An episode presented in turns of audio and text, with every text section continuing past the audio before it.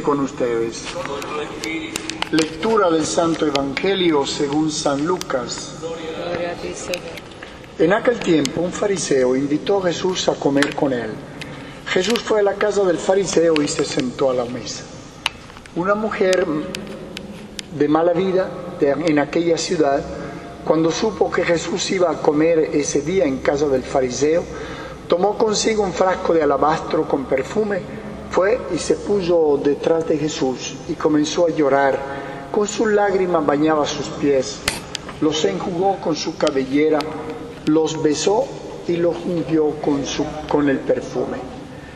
Viendo esto, el fariseo que lo había invitado comenzó a pensar, si este hombre fuera profeta, sabría qué clase de mujer es la que lo está tocando, sabría que es una pecadora. Entonces Jesús le dijo, Simón, tengo algo que decirte. El fariseo contestó, dímelo, maestro.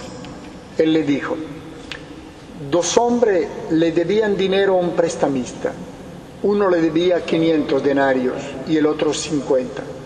Como no tenía con qué pagarle, les perdonó la deuda a los dos. ¿Cuál de ellos lo amará más? Simón le respondió, supongo que aquel a quien le perdonó más. Entonces Jesús le dijo, has juzgado bien. Luego señalando a la mujer, dijo a Simón, ¿ves a esta mujer? Entré en tu casa y tú no me ofreciste agua para los pies, mientras que ella me los ha bañado con sus lágrimas y me los ha enjugado con sus cabellos. Tú no me diste el beso de saludo. Ella, en cambio, desde que entró, no ha dejado de besar mis pies. Tú no ungiste con aceite mi cabeza. Ella, en cambio, me ha ungido los pies con perfume. Por lo cual yo te digo, sus pecados, que son muchos, le han quedado perdonados porque ha amado mucho. En cambio, al que poco se le perdona, poco ama. Luego le dijo a la mujer, tus pecados han quedado perdonados. Los invitados empezaron a preguntarse a sí mismos, ¿quién es este que hasta los pecados perdona? Jesús le dijo a la mujer, tu fe te ha salvado, vete en paz. Palabra del Señor.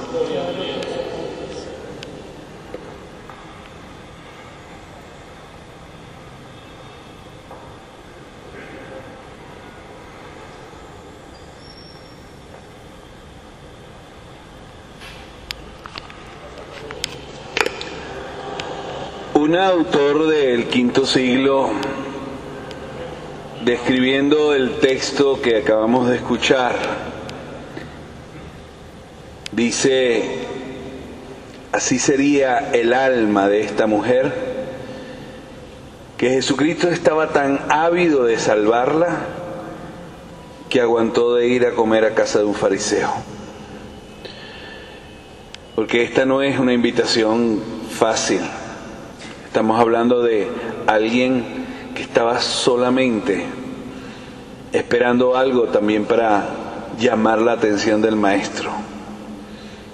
Él, el autor dice, el fariseo quizás ha habido del cuerpo de esta mujer, Jesús tratando de robarse esa alma.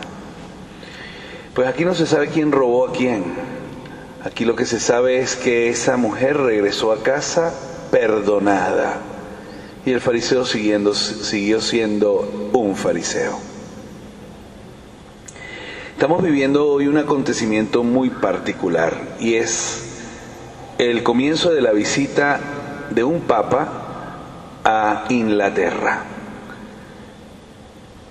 En estos últimos tiempos, eso pudiese consistir en un hasta un problema legal. Hubo quien dijo que meterían preso al Papa por demandas contra la Iglesia y que esta visita podía terminar equivocadamente. El Papa ha querido él mismo, en persona, llevar a los altares a un personaje muy significativo en la vida de Ratzinger, del Papa Benedicto, el famoso cardenal Newman. Y este domingo el cardenal Newman se convertirá en el nuevo beato de Inglaterra. Todo esto está sucediendo en un contexto bien particular. Inglaterra que se alejó por muchos años, siglos, de esa madre católica que la había engendrado, ahora está en manos de otra religión, una religión llamada el laicismo, una religión que está basada en el bien común, donde se puede aceptar que haya matrimonios entre homosexuales, que se pueda acelerar dulcemente la muerte de una persona, que se pueda también quitar del medio a aquello que ellos llaman un feto no viable, y todo esto con las coordenadas legales de una de las más antiguas capitales y naciones en las que las leyes funcionaban. Y este Papa, hoy lo recordamos en San Cornelio, es capaz de dar la cara y de ir a, la, por así decir, la catedral del laicismo a decir y a comentar con serenidad la posición de una iglesia que se ha convertido en una iglesia bandera en medio de tantas críticas. Decía hoy Pablo en la lectura que hemos escuchado, también a mí como a un aborto se me apareció Jesús. Pero la frase más hermosa, la gracia en mí no ha sido estéril. Vamos a recordar a Benedicto en este viaje para que la gracia de Dios no sea estéril, para que realmente esta pecadora del Evangelio de hoy pueda ser el símbolo de quien verdaderamente ama, profundamente ama y logra conquistar el perdón de Dios.